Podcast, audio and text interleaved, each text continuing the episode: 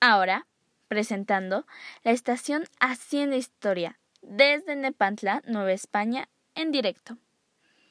Buenas noches a todos. Soy Estefanía. El día de hoy voy a hablarles de un tema algo rudo, pero que es muy importante de conocer hoy en día.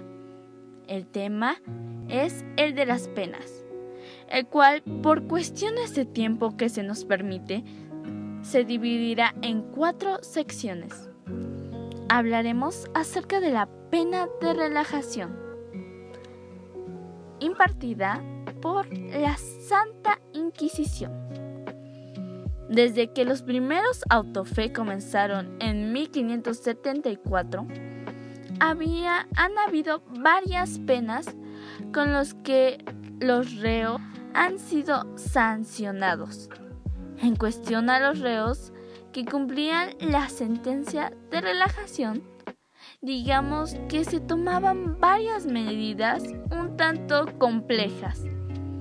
Y estas se tomaban desde un día antes de la autofe. Bueno, más bien noche.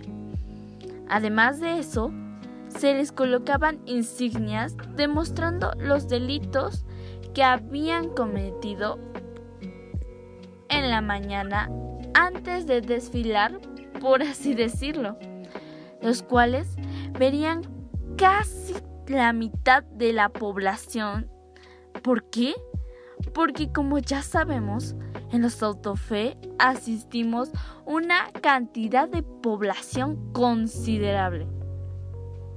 Además de que estos reos pasan a través de las calles principales y terminan en nuestra bellísima plaza principal.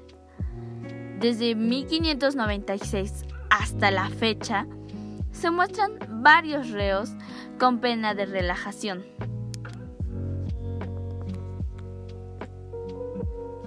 Desde 1596 hasta la fecha, se muestran varios reos con la pena de relajación.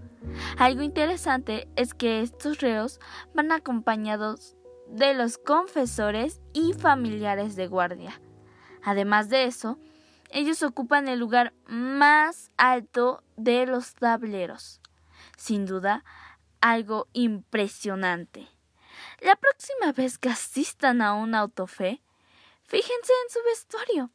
Normalmente, estos llevan pintados demonios y llamas.